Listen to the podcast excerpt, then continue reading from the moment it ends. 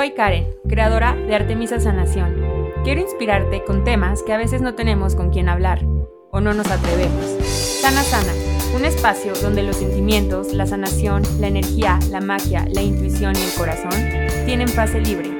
Resonemos, hoy aquí hay un mensaje para ti.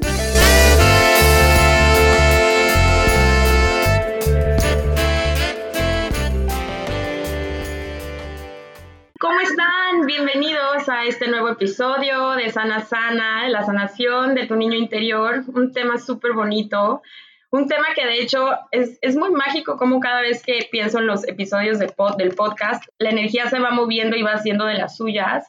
Y desde que hablé con nuestra super invitada de hoy fue esta parte de que la gente mandaba mensajitos de el niño interior, de también de sus hijos, de, de, cómo sanar también cuando estábamos de que está en el vientre de nuestra mamá y mucho como esta parte del niño interior se fue moviendo y también se fue moviendo no solo afuera, sino también se fue moviendo en mí. Fui, fue, fui como, justamente fui a una tienda a Pariland y me encontré una libreta así de un arco iris hermoso, como yo decía, es que no manches, esta libreta a mis 31 años, de verdad, mi niña interior la, la, encanta y tiene glitter y las hojitas son de colores y me compré mi, mi libreta, se la compré a Mini Karen. Y justamente empecé como una dinámica desde que le escribí a nuestra invitada de hoy, en esa libretita ir como escribiendo lo que se me ocurra, o sea, tal cual, como igual hasta como preguntas profundas de, de pues no sé, cuál era mi recuerdo favorito de niña, qué, a qué jugaba, porque siento que ahí están todas las respuestas de lo que de grandes, cuando nos centra toda nuestra crisis existencial, siento que ahí están todas las respuestas. Cuando preguntamos cuál es nuestra pasión, siento que es justamente esa parte de echarte para atrás y recordar a qué jugabas cuando eras niño, o qué te emocionaba, o qué programas veías, o qué juguetito era el que te hacía, no sé, ser muy, muy feliz.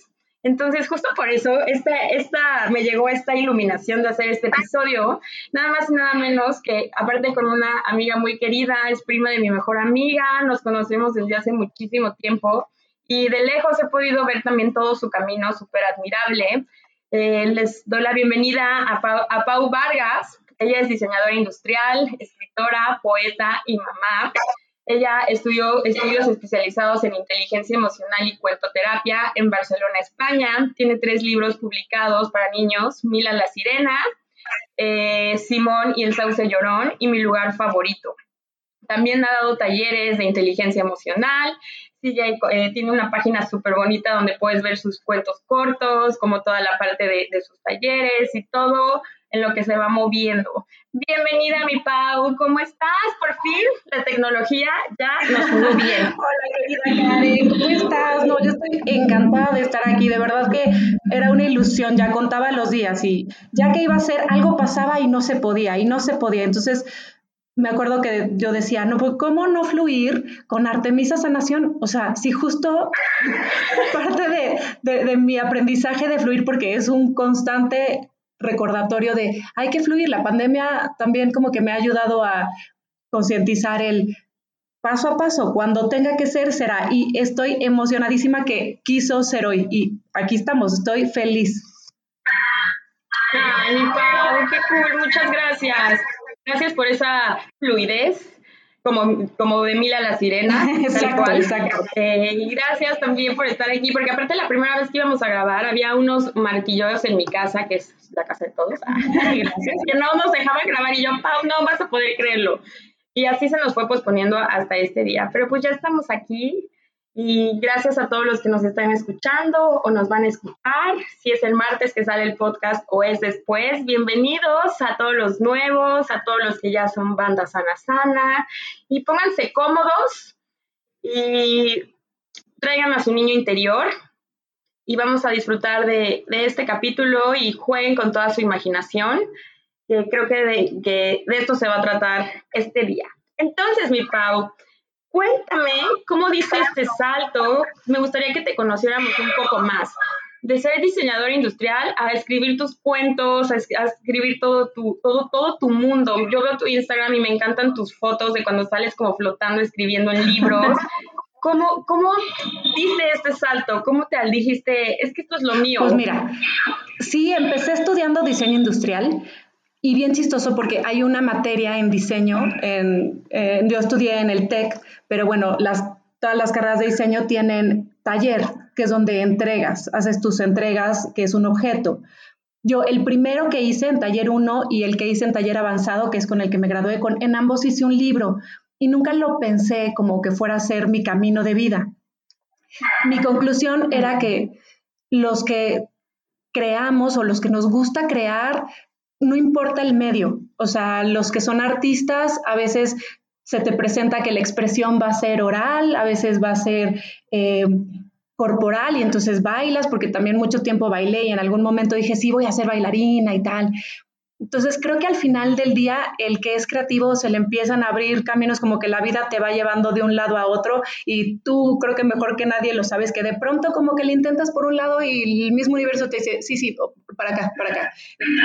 Como que vas retornando hasta que encuentras el camino y, y al final el, el último libro con el que me gradué era un libro gigantesco que yo quería eh, poder hacer en serie para vender. Y lo intenté como juguete, lo intenté como libro y una editora muy linda me dijo, mira, mi recomendación es que no te rompas la cabeza haciendo arte objeto en serie. O es arte objeto o es libro, haz un libro. Y entonces ahí me empecé a clavar en que la creatividad no fuera en el objeto, sino en el contenido. Y entonces creo que me enamoré, porque entonces ya no he hecho más que eso y fue cuando decidí hacerlo en serio y me fui a estudiar para, hacerlo con todos los fundamentos y argumentos que yo pudiera tener. Entonces por eso hice narrativa, hice cuento ilustrado, eh, cuento terapia, eh, inteligencia emocional, porque creo que la idea que yo quisiera tener es poder aportar algo de ayuda y algo de, como algo alegre al, mundo, a la vida, y cada vez voy puliendo más como ese objetivo. Entonces, inicié, sí, en diseño, y, al final pareciera que es un salto un poco extremo a los libros, pero al final está como junto con pegado. Y el diseño también es, es muy vasto. Yo creo que en México, eso también siempre lo platicábamos en, en la carrera, los mexicanos somos como bien diseñadores, todos. Somos bien creativos, somos de soluciones. Entonces, al final del día el diseño está en todo, o sea, y en México está por todos lados, en la solución que, tienes para, no sé, cuando se te rompe el lente y le pones este, con la loca, o ya sabes, o el, el, espejo que se rompe del coche y lo pegas, o no sé, somos diseñadores, es la verdad. Me encantó eso, tienes toda la razón, toda la razón, tecnología de punta. MacGyver. Hay una frase que justamente me compartieron ayer de John Steinbeck, un escritor eh, de Estados Unidos, que dice, nadie que sea joven nunca será viejo. Y me encantó esta frase porque la verdad es que yo siempre te he visto como o sea, siento que esa frase, tú eres como la personificación de, de eso, ¿sabes? Como, como esa parte de que yo te veo a ti y veo como tú, lo que has hecho, lo que creas, lo de tus libros, y veo como todo ese mundo, esos colores, y te sigo viendo como si nos hubiéramos, cuando, cuando nos conocimos, ¿sabes? que, que, eras bien chiquita y, y también era bien chiquita. Y para mí, yo me acuerdo, o sea, que yo no, es que me sintiera más grande, ¿eh? nunca me he sentido como más grande que ustedes. A ver, no es que yo las vea a ustedes grandes, más bien yo me siento más chiquita. Entonces, sí, sí, no sé, para mí esto de la edad, no, no es que reniegue de mis 38 años, adoro mis 38 años, pero, pero sí me encanta como, como esta parte más jovial, como tocar al niño interior constantemente. Mi maestro de cuentoterapia justo me dice que, que yo tengo cara de niña grande y me encanta. Creo que ahora voy por la vida presentándome así como adulto con cara de niño, porque creo que, creo que todo el mundo tendría que tener como un poquito esos ojitos de niño. Ay, qué bonito. Ay, qué hermoso. Oye, mi Pau, ¿y cómo describirías al niño interior? Si tuviéramos que darle una definición para poder entenderlo un poco más, ¿cómo, cómo lo describirías tú? Yo creo que sería como, como la esencia de uno, porque el niño, o sea, los niños en general son, son bien genuinos, o sea, ellos sí son muy ellos y no están pensando en, o sea, no tienen como estos prejuicios, no tienen, o sea, son transparentes 100%. Entonces, yo creo que diría que es la esencia personal, cada uno, su niño interior, creo que es su, su realmente su personalidad, su, la neta de su persona, ese es el niño interior. Sí, de acuerdo, totalmente. Como ese, esa, esa inocencia, esa pureza, que a lo mejor cuando vamos creciendo y nos vamos haciendo como adultos, sentimos que esa inocencia o esa pureza es como, como un lado vulnerable del cual nos queremos proteger. Y entonces siento que le vamos echando como cobijas y vamos cubriendo a nuestro, a nuestro niño interior, a nuestra esencia, y es cuando llegamos a un punto en nuestra vida que decimos, si, era, si tomé estas decisiones por mí, estoy en este trabajo realmente porque me hace feliz, estoy bien en esta relación y, y ese regresar a ti es, yo siempre toco como este tema de que la sanación de tu niño interior es volver a, a ser tú mismo, ¿no? Como Exacto, totalmente. Creo que retomar a tu niño interior es eso, es ser muy tú. Y creo que como un buen ejercicio de visualización para conectar o contactar con el niño interior es como como ver una imagen, una foto o, de, cuando uno es pequeñito. Yo creo que entre los, ¿qué será? El uno y los cinco años, más o menos, cuatro. Y, y, creo que pensar en ese niño ahora, o sea, si estuviera enfrente de ti y tú lo abrazas, creo que esa visualización ayuda mucho como a conectar, porque entonces me ha pasado que hay gente que cuando hacemos esta visualización, le da como mucha ternura y se pone a llorar, por ejemplo. Entonces, como que está tan vulnerable que justo lo acabas de decir, o sea, no, no, no, no, no quieren que sufra. Y entonces en este proteger al niño interior, proteger a su, la parte más, eh, o sea, lo que no quieres exponer de ti mismo, lo encierran y entonces dejan de contactar con él. Entonces, cuando vuelven a conocer, o sea, a reconocerlo, es un shock y entonces hay mucha gente que llora desconsoladamente. Me, me, pasa que al contrario, hay unos que es una sonrisota, ¿no? Porque claro, también conectar con eso es recordar cosas lindas. Y hay otros que de plano no pueden. No pueden porque a lo mejor hay mucho dolor o porque a lo mejor hay, eh, sí, recuerdos eh, que, que, no están accesibles en este momento.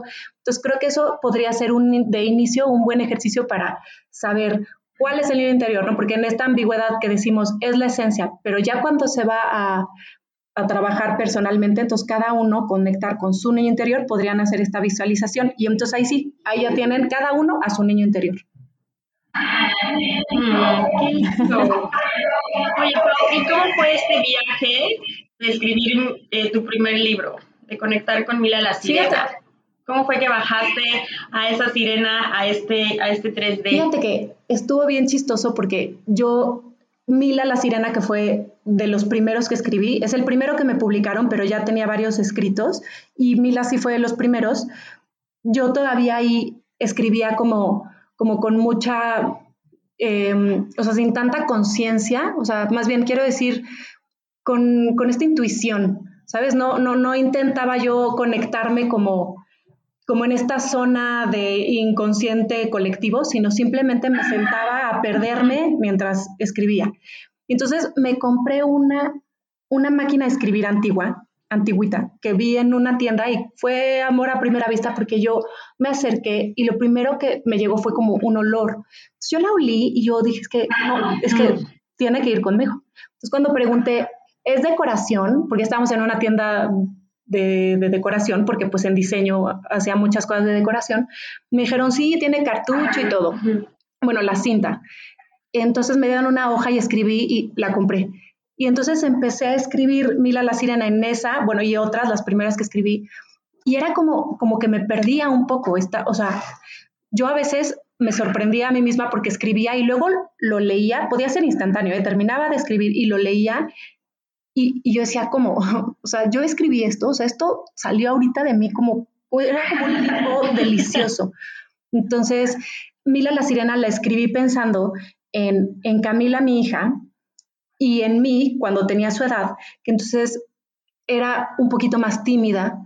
Y entonces me daba como este nervio de, de abrirme con nuevas personas y entonces me quedaba muy encerradita. Entonces Mila la Sirena viene a a platicar eso, a platicar cómo la, eh, el brillo, los colores no están en el exterior, sino están dentro de nosotros y están a nuestra disposición para cuando queramos compartirlos con la gente. Entonces, al final tiene todo un consejo de una estrellita de mar que simboliza la, la sabiduría en este cuento y lo que hace es compartir y concientizar que cada uno tiene ciertos colores y cierto brillo que van a aportar a la vida. O sea, no vamos a competir por quién tiene el mejor color, es simplemente saber lo que uno tiene y, eh, compartirlo con los demás. Entonces, lo escribí para ella. Cuando lo terminé, dije, no, bueno, creo que, creo que yo soy Mila la sirena.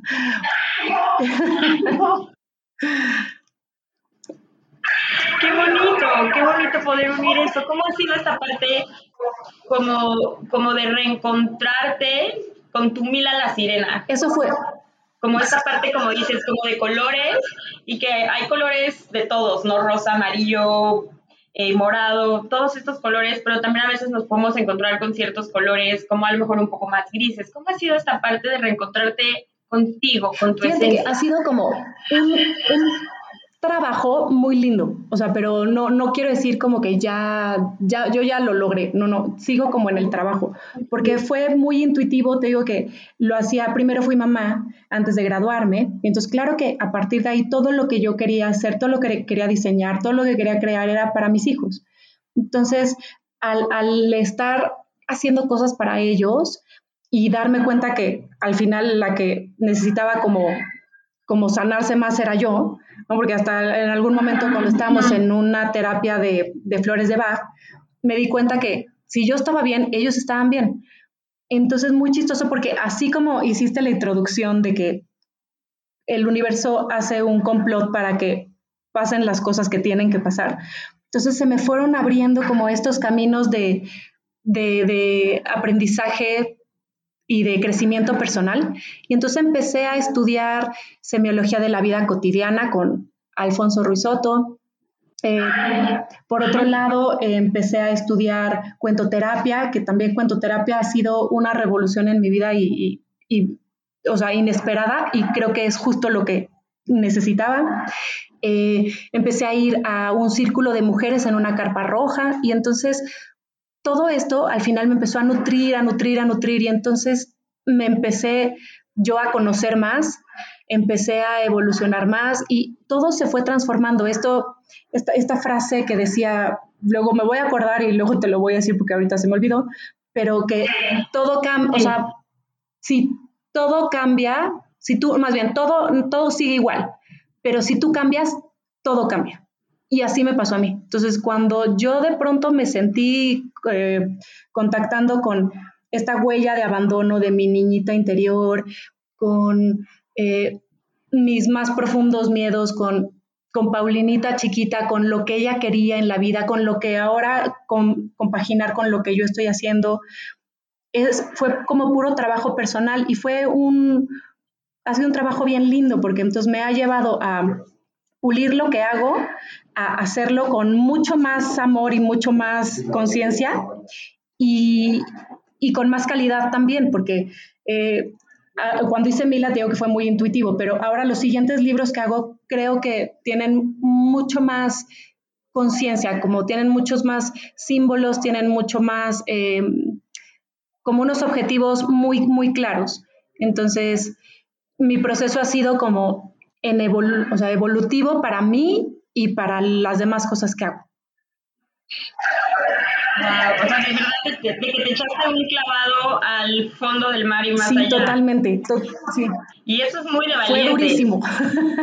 sigue siendo, sigue siendo durísimo, pero, pero sabes que la, la, recompensa alrededor es bien padre. O sea, de verdad creo que ahora disfruto la vida y la veo con otros ojos y, y siento como soy una mejor mamá, soy una mejor esposa, soy una mejor hija, o sea, sí de verdad vale la pena echarse el clavado, o sea, sin duda sanarse, o sea, todo lo que tú haces, que es compartir para que la gente se inspire y se sane, creo que es bellísimo, o sea, todo el mundo puede acceder a tener una vida de mucho más calidad gracias a ese tipo de cosas.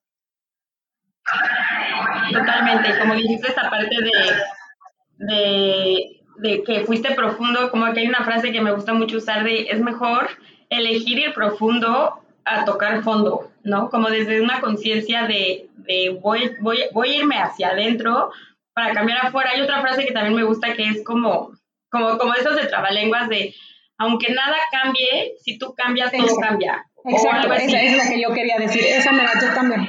Algo así, sí, es algo así. Hay una frase así que me encanta, que, que aunque todo siga igual, pero que tú cambies, ya cambia totalmente tu percepción.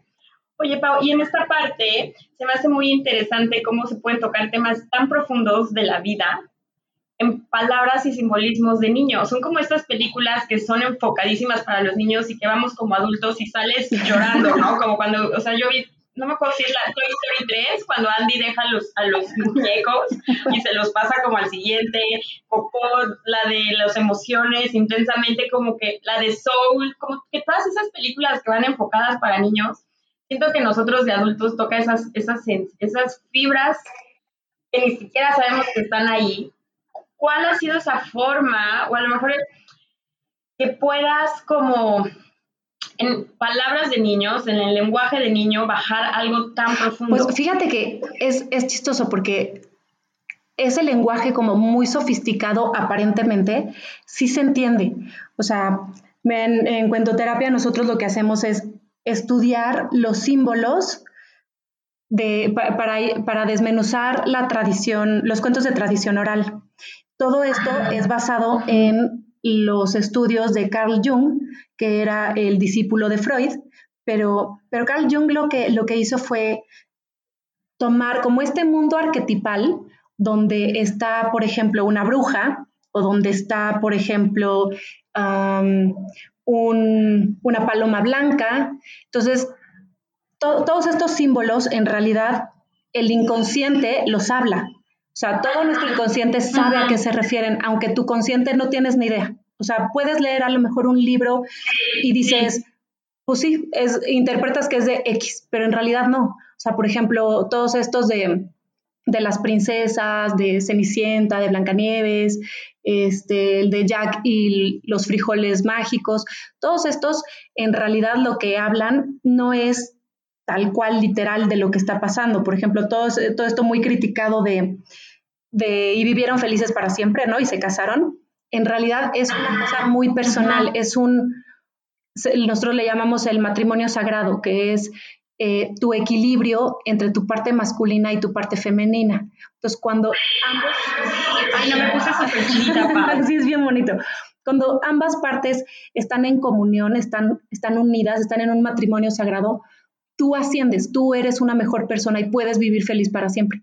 Entonces, no es literalmente que se va a casar la princesa con el príncipe, sino que tu parte femenina está a un nivel de princesa y tu parte masculina está a un nivel de príncipe y entonces puedes puedes compaginar ambas, tu yin y tu yang, ¿no?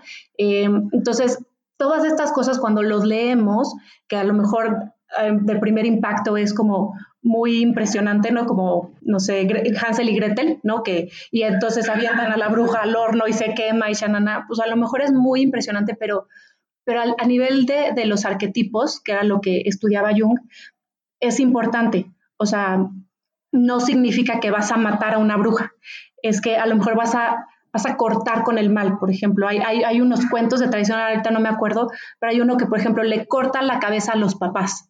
Y entonces es como muy impresionante cómo el, el hijo le corta la cabeza a los papás, pero el análisis es, no, él lo que está haciendo es cortando como este cordón umbilical de la forma más respetuosa porque corta la cabeza, no los hace sufrir, corta la cabeza y con este agradecimiento toma su vida en sus manos y, continúa porque ya tiene una autonomía, o sea, ya es un adulto. Entonces, al final, todos estos cuentos no es que hablen de, literalmente eh, una bruja o un lobo o tal. Hay muchos simbolismos, eso sí, pero los que nosotros manejamos son como los, los occidentales, hay, hay hasta diccionarios. Si a alguien le interesa, yo también este, luego pondré cosas digo, te daré cosas para que pongas en tu Instagram porque hay todo un estudio y tal, y hay libros, hay diccionarios de símbolos, hay diccionarios occidentales, hay unos orientales porque ellos tienen otro tipo de simbología. Eh, pero bueno, al final del día, el inconsciente colectivo es como si fuera un, pues como una nube, como el iCloud. Y entonces la cosa es como afinar las antenitas para poder accesar a eso y, tener como toda esta información. Jung lo que decía es, el inconsciente colectivo lo sabe, entonces no tenemos que explicar nada, él, él usaba mucho el tarot. Entonces él decía, en el tarot, si, si se habla, por ejemplo, de una reina, entonces la reina, la, emperatriz, que es la carta de la emperatriz, ella es una energía femenina que está en equilibrio, está asentada con los pies en la tierra. Entonces, él dice, hay veces que podemos sanar por ahí o no es por ahí porque eso está en su lugar, entonces vamos a sanar a lo mejor eh, algún otro lugar como, no sé, el, ¿qué será? El carro, entonces el carro es movimiento, entonces, ok, muévete por aquí porque lo que quiere decir es que, que tú te muevas o que aquí hay una energía masculina que no está en su lugar. Entonces, al final es todo puro, puro trabajo personal. Los cuentos, siempre que se habla de, de cuentos infantiles, sea álbum ilustrado o de, o de eh, tradición oral, como que uno ya sabe que va a ser para niños. Entonces, de alguna forma es como un poquito de hipnosis donde entras como a este mundo de fantasía, ¿sabes? En, en los cuentos de tradición oral es muy obvio porque cuando dices, había una vez o este cuando los relojes hablaban o todas estas como introducciones son como el preludio a entrar en este espacio. Y luego al final siempre terminar como con este color incolorado o vivieron felices para siempre o este, cualquiera de estas frases de salida como que ya sabes que terminas y regresas al mundo real. Entonces, al final, cualquier cuento para niños, como estás hablando en ficción, porque es una ficción, o sea, mira, la sirena es una sirena, este Simón el sauce llorón, pues es un sauce que habla, o sea, al final, los cuentos para niños son, son una ficción. Entonces, ahí las antenitas del inconsciente colectivo como que se despiertan y estás hablando en este lenguaje y el inconsciente está entendiendo todos los símbolos. Es pura simbología, o sea, no hay nada que sea em, casual. Ahí siempre hay, siempre hay algo. Y el inconsciente personal de cada uno pues va a tomar los símbolos que le resuenen a esa persona. Y entonces así solito va sanando cosas que tengan que sanar, lo cual es maravilloso. Interesante, y justamente al del tarot, una maestra de tarot me dijo como esa, de que la vida es, está creada por símbolos y cuando tú aprendes a, a, leer esos símbolos, como a decodificarlos, a lo mejor no tanto como teóricamente, sino como a decodificarlos de tu corazón, dice, en ese momento vas a entender de qué se trata la vida porque la vida todo el tiempo nos está hablando, ¿no? Y, y, justamente siento que conforme vamos creciendo, se nos va olvidando esta parte de que realmente la vida nos va hablando todo el tiempo. Por eso, cuando, no sé, ¿no? Todo esto de las señales, que si la plumita cae, o si la mariposa pasa, o que si los números, y que si la hora, siento que nada de eso es ah, lo místico o acá elevado, sino simplemente es voltear a ver que la vida nos está hablando a cada momento, ¿no? O como los sueños, que también son como estas proyecciones con estos símbolos.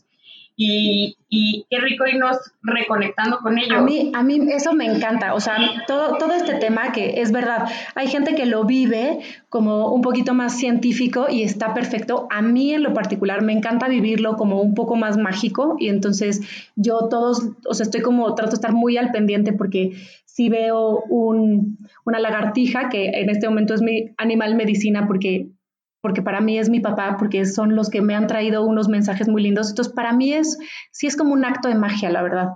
Hay gente que no, que le parece una cosa ridícula, hay gente que le da un poco de miedo y está bien, o sea, no, no, no es que sea una forma nada más o que hay una fórmula, es correcto todo, pero en la simbología como un poquito más cotidiana, como, como en, por ejemplo, em, o sea, particularmente en, los cuentos, leer un cuento, pues sí, obviamente, pero si no, en, la parte cotidiana, ver un dulce o un chocolate y decir, ay, claro, es que ese era el que yo comía cuando era chiquita y, y cómo me gustaba. Y, o sea, esos símbolos, creo que sí es bien lindo tratar de estar conscientes y, y, abrazar los momentos que se presentan, porque nos hablan. Sí, el campo habla y, y, lo que hace es abrir un diálogo a cuando yo era chiquito y me gustaba ese dulce y, a ver qué sale, a ver qué hilo se saca de ahí. Entonces, creo que no, no, no, no tendría la gente que verlo como algo, algo de, chale, ahora me va a andar aquí apareciendo, este, ya sabes, algo rarísimo. No, no, no,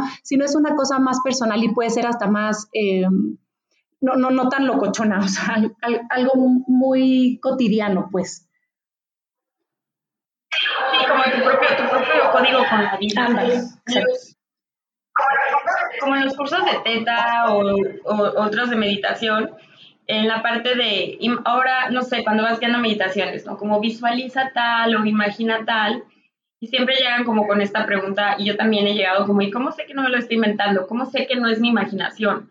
Siempre es como, si es tu imaginación, es verdad. O sea, como que no significa que te lo estés inventando o que tu imaginación no cuente o que es un mundo de fantasía inexistente, sino justamente como decía Walt Disney, ¿no? Si lo puedes imaginar, lo puedes crear.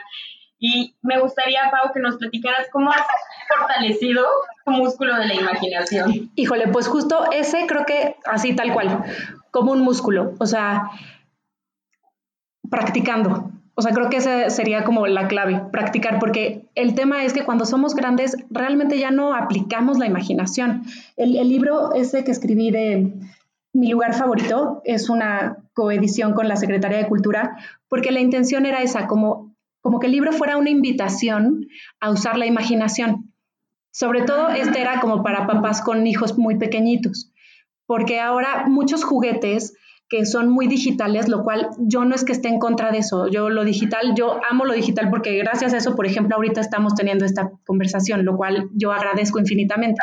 La cosa es que no sustituya, o sea, que, que no sea solo una o solo la otra. O sea, como no, no en un péndulo, sino ambas. Entonces, la imaginación, yo eh, conmigo misma y aquí en casa y, la invitación para que lo hagan es usarla. O sea, de pronto me pongo a, a, escribir, hay veces que me siento como cero inspirada, pero escribo, lo que sea, no importa. O dibujo, o con los niños, o sea, platicamos cosas, inventamos cosas. A veces salen cosas como, ah, forzadonas, pero hay veces que te sorprendes. Me tocó una vez en un taller que que a chiquitos de, era preescolar 3 o prepri, no me acuerdo, tenían como 5 años. Y entonces yo les decía, bueno, vamos a dibujar el lugar favorito de cada uno. Entonces cada uno empezó y, y empiezan como muy contenidos. Y mira que son chiquitos de pues 5 años, todavía están pequeñitos, pero ya tienen como, como esta, esta contención, ¿no? Entonces empezaba uno y, y uno me decía, es que a mí lo que más me gusta es el fútbol. Y yo le decía, oye, pero ¿y en este fútbol quién va a salir? Bueno, pues Messi, Cristiano Ronaldo. Y, yo le decía, oye, ¿y un dinosaurio? Entonces, mira, se le hacían unos ojitos y entonces me decía, claro, pero entonces que sea en el espacio. Bueno, pero entonces que sea un balón como del tamaño de un planeta. Y entonces ellos solitos empezaban a disparar la imaginación así cañoncísimo. Y de los más lindos que hasta me lo quedé y lo tengo por ahí guardado de recuerdo, un niñito que me dijo, a mí mi lugar favorito eh, son los parques de diversiones, ¿no? Disney, Six Flags. Y yo, ay, qué padre, oye, pero ¿y qué tal esta montaña rusa que, a lo mejor sale hasta la calle? Bueno, empezó así a, desvariar y empezó a meterle cada cosa que al final me dijo, ya sé cómo se llama mi lugar favorito. Y yo, ¿cómo? Todolandia, porque en Todolandia hay todo. Y yo, no, pues me encanta Todolandia. Entonces empezó como bien contenido, bien cerrado, como muy cuadradito. Bueno, terminaron esas cosas, o sea, unos hasta empezaron a dibujar en, en la banca porque es que se va a salir de, de la hoja y no sé qué. Entonces, creo que ese ejercicio como adulto, o sea, la, la, imaginación y la creatividad se pueden usar es que hasta en matemáticas, o sea, hasta en las cosas más cuadradas. Mira, yo aquí en la casa a veces pienso, podemos usar la imaginación y la creatividad para eso que decíamos de los diseñadores mexicanos, que si ya se te rompió el lente o si ya este, cualquier cosita, puedes aplicar imaginación en la cocina. Creo que también es un gran lugar para experimentar. O sea, imaginar sabores, imaginar eh, platillos, imaginar, no sé, creo que la imaginación es aplicable en absolutamente todo y ayuda a solucionar un montón de problemas. Entonces, yo creo que practicándola es como mejor se, se accede y se, y se agranda. Qué bonito. esa frase de la imaginación es aplicable en todo.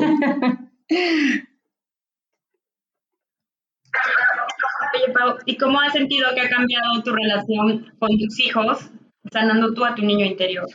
Totalmente. O sea, yo siempre quise ser mamá y me encanta ser mamá, pero, pero creo que las mamás, pues como que así como todas las cosas en la vida, todos los proyectos a los que uno se avienta, pues vas ahí como el borras, ¿no? Y te avientas como puedes. Y creo que el haber sanado o el estar en este proceso de, de sanación del niño interior me ayuda en, en principio y creo que es fundamental como a respetarlos a ellos, porque muchas veces siento que como papás tenemos como ciertas expectativas en los hijos, ¿sabes? Como unas, todas, todas con mucho cariño, ¿no? Con mucho amor, pero como que sí eh, aplasta un poco su personalidad porque los restringe. O sea, claro, yo digo, no, es que yo no quiero que sean, no sé, este, tan, tan tímidos como yo fui, ¿no? Entonces como que les estoy machacando eso y a lo mejor ni es su tema porque ellos no tienen que trabajar eso, ellos les estoy metiendo otras cosas, yo tengo mis miedos y se los estoy heredando así de a gratis. Entonces como que creo que el respetar ha sido primordial, o sea, yo sanando lo mío entendiendo, a ver, esto es mío y lo sano y lo trabajo, porque sí, mi huella de abandono cuando yo era chiquita, pues sí le daba miedo a B y C, ¿no? Y, y, se sentía así y así y así, pero es mi tema, es mío. Entonces, deslindo a mis hijos de esas responsabilidades y entonces me ha dado chance de observarlos y saber realmente cómo son. Entonces, no, no, no, no quiero esperar ciertas cosas. Por ejemplo, Leo, mi hijo, el segundo es, él es, es muy callado, no es tímido, pero es callado. O sea, el de los, de los que observa, de los que analiza. Y yo a veces decía, mijito, pero no, convive. O sea, ¿qué onda? Y ahora digo, no, no, no. Él tiene su forma de convivir y tiene sus tiempos para convivir. Y entonces él se ha sentido tan liberado, o sea, sin tener que, ay, sí, ya ver, voy a hacer el cascabel de la fiesta para que mi mamá esté contenta. No, él ha podido ser muy él y entonces son chavitos pues mucho más felices, mucho más íntegros, de lo que creo que yo fui. Y no porque yo haya tenido una infancia horrible, mi infancia fue preciosa, pero creo que como papás siempre tenemos que tratar de darles lo mejor, de que vayan mejorando también, ser mejor de lo que uno fue. Entonces, de entrada creo que eso, como poder respetar su personalidad, no tener expectativas que no les corresponden, no tener miedos que no les corresponden. Creo que eso ha sido fundamental para, para ellos vivir la vida más ligera, más flexible, así como lo que platicamos. Ellos creo que van por la vida más ligeros. Ay, tiene, que poder ser tan auténtico desde chiquitos, ¿no? Ay, sí, qué delicia, porque mira, tenemos este amigos, ¿no? O compañeritos que, híjole, sí, sí, o sea, siento como ellos van viviendo como con esta presión de los papás y no es, no es en mala onda, o sea, ellos lo hacen con toda la intención de, que tengan lo mejor, pero no nos damos cuenta como papás que eso los limita, más que los impulse, o sea, son piedritas que los anclan. Entonces, poder ir tan ligero y justo, tan género, tan auténtico, no, bueno, yo creo que eso es lo que se necesita para el día de mañana. Sí, el mundo pide ya más personas auténticas, más allá de, de, que, las estructuras antiguas rígidas, ya el mundo pide personas eh, auténticas que vivan su pasión y disfruten de la vida. Sí, exacto, personas bien conectadas, porque entonces, claro, en esta, en esta conexión, cuando vas profundizando en tu conexión personal, yo también lo que he visto es que empiezo a conectar como con vínculos más profundos con la naturaleza, con, con la gente, o sea, ya no es como por encimita hay un jardín bonito, no, no, no, ya es de verdad una conciencia ecológica, ya es un respeto, y, y creo que eso sí se requiere, como tú dices, ya, se requiere ya y esta parte, cuando yo me eché como ese clavado a empezar a conectar con mi niña interior, pues me empecé a encontrar con las famosas heridas de la niñez, ¿no? Con la herida del rechazo, del abandono, con todas ellas. Y, y también esto me causó shock porque yo decía, pero si yo tuve una niñez muy feliz, ¿de dónde viene este sentimiento de que me da miedo que me rechacen? O de cuando me sentía abandonada, o de cuando la herida de traición, ¿sabes? Y, y como que me empecé a juzgar mucho en esta parte de, sin echar culpa a, mis papás, sino era más bien yo como hacia mí, como, ¿cómo? ¿Cómo pudo ver, cómo en este chiquitito lo pude haber hecho algo tan grande y estaba como guiando mi vida y escondiéndome atrás de esta herida? ¿Qué tip? Me encanta que con los que nos escuchen se lleven como un tip, una herramienta, algo que puedan aplicar. ¿Qué tip tienes como si has vivido estas heridas y las tienes súper conscientes y justo no quieres echarte ese clavado para atrás? O que digas, pues sabes que a mí me resuenan esas palabras, mi niñez ha sido muy feliz, me da miedo encontrarme con algo. ¿Qué tip nos pasarías para, para ponernos como este traje protector, pero no protector del miedo, ¿sabes? Sino este traje protector del corazón abierto para poder ver estas heridas. Híjole, yo creo que no sé, me dejaste pensando, pero creo que las, las dos cosas que, que, repetiría como mantra y que las trataría de integrar para poder echarme ese clavado o para, para que la gente se inspire a echárselo, sería como partir con una, una playerita de el perdón absoluto y el agradecimiento. Porque cuando partes de, ya está perdonado, porque yo también me sentía muy mal de, pensar como, o sea, mis papás que son la buena onda, tienen la culpa, o sea, qué, gacho. Y la verdad es que al final, ¿saben qué? O sea, todos los papás, todos, absolutamente todos, pues tenemos como, eh, o sea, vamos a tener como ciertas responsabilidades y al final tampoco son nuestras. Entonces, ya, mira, de entrada todo perdonado, porque no es que vamos a culpar y a señalar y todo, no, no, no, ya está perdonado.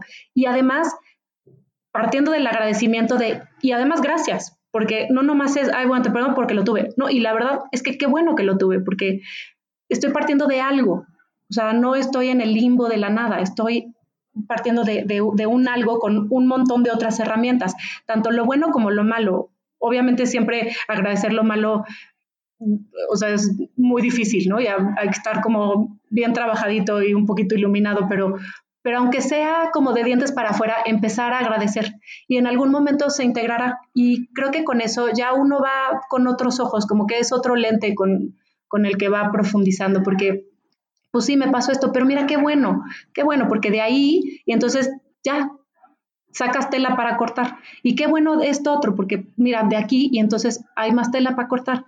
Entonces creo que mi tip sería, sería ese, porque si no, luego uno no se echa ningún clavado. Sí, como justo como cuando vas al mar y, que sientes el agua fría y dices, sabe mejor sí, ¿no? Sí, sí, sí, qué nervios, no, mejor me quedo acá. Y, y, para el niño interior, la verdad es que como que el niño interior, ves los niños cuando, o sea, que son como tan, tan genuinos, ¿no? O sea, sí, pues está horrible, ¿no? Y, y pero igual te espera con, con los bracitos abiertos, o sea, tu niño interior te espera con los brazos abiertos para cuando lo llames, va a estar ahí feliz.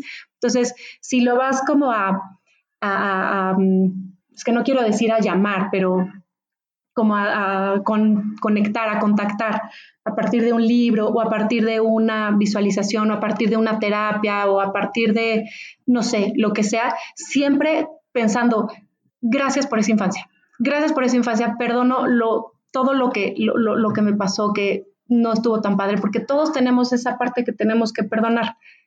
Hay algunos que tienen más que perdonar, pero también gracias a eso seguro tienen muchas más herramientas. Entonces, ok, lo agradezco. Y entonces ya, alivia, alivia un poquito entrar así. Y de esa, oscuridad o de los lugares más oscuros es donde sale la luz más bonita y como y, y, y sin que se oiga como frase de Instagram, pero al final si te volteas a ver todo tu camino recorrido, siento que todo ha sido perfecto para donde estás, como estás y hacia dónde vas. Sí, sí, no, no sonó, sí sonó a Instagram, pero a Instagram de calidad. Me gustó.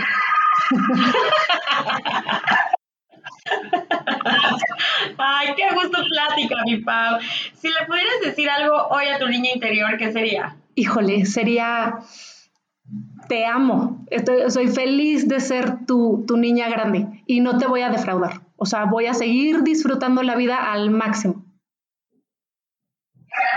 Y a todos los niños interiores que nos están escuchando, ¿qué les A ellos les diría, vengan a jugar, no tengan miedo, salgan, salgan los niñitos interiores de todos y vengan a jugar y sean ustedes y exploren el mundo con esos ojitos de, de niño interior, porque de verdad todo se convierte en un paraíso. Entonces, vengan a jugar. Me encanta, claro, ahí estaremos todos los niños, mini mini aquí que nos escucha, mini Pau, mini todas las personas que nos escuchan. Pau, de verdad, qué rica plática, me has dejado reflexionando un buen, o sea, como que te escuchaba y me echaba como esos clavados a mi interior. ¿Cómo, ¿Dónde más te podemos encontrar? Cuéntanos más de tus libros, en qué estás, cuéntanoslo todo, cuéntanoslo y de todas formas yo voy a dejar todo aquí arriba en el caption y... A ver, oye, pues muchas gracias, qué, qué lindas, me, me hace sentir, te juro que no quiero que acabe esta plática, me hace sentir tan, tan niña feliz que no quiero que termine. Les voy a platicar porque me, me encanta, a quien no le gusta platicar como de, de sus creaciones, ¿no? Entonces, los libros son como mis hijitos también. Entonces tengo los libros, Simón y el Sauce Llorón y mi lugar favorito están de venta en todas las librerías, están en digital también, están por Amazon, Candy, Sótano, eh, el Educal, Fondo de Cultura, por, cualquier lado, en Liverpool, cualquier lado los pueden encontrar. Eh, mi Instagram es Atelier de Letras, porque quise fusionar esta parte de de diseño del taller y la creatividad con las letras, entonces soy atelier de letras. Y em, ahora muy pronto, ojalá que todo se alinee y el universo lo, lo, quiera ver nacer el próximo mes, habrá un nuevo libro que será en conjunto con eh, una, una, una gran arquitecta maestra muy querida mía que se llama Mariana de la Fuente, que tiene un proyecto muy lindo que se llama Mentalizarte, que es parte del de, eh, el Hospital Psiquiátrico eh, Ramón de la Fuente. Entonces, esto es parte de eh, un trabajo con la UNAM y con la editorial Miguel Ángel Porrúa. Entonces, muy pronto ya va a estar también a la venta los frascos de los recuerdos. Este es como una, un adelanto de, de lo que viene, que será ojalá el mes que entra y también estará en todas las plataformas. Y eh, ahorita talleres pues no estoy dando porque pues con todo esto del confinamiento estoy teniendo más bien así como, como ahora entrevistas a distancia y podcasts y tal, donde me invitan, yo ahí estoy. Ay, qué ya sabemos dónde encontrarte, a ti y a todo ese mundo increíble que tienes, mi Pau. Gracias por estar aquí, gracias por aceptar la invitación, gracias por abrir tu corazón, gracias por presentarnos a, a, a mi Pau. Y gracias por este espacio, gracias a todos los que nos escucharon y me gustaría cerrar con esta reflexión. Si hoy le pudieras decir algo a tu niño interior, ¿qué sería? Nos vemos la próxima sesión.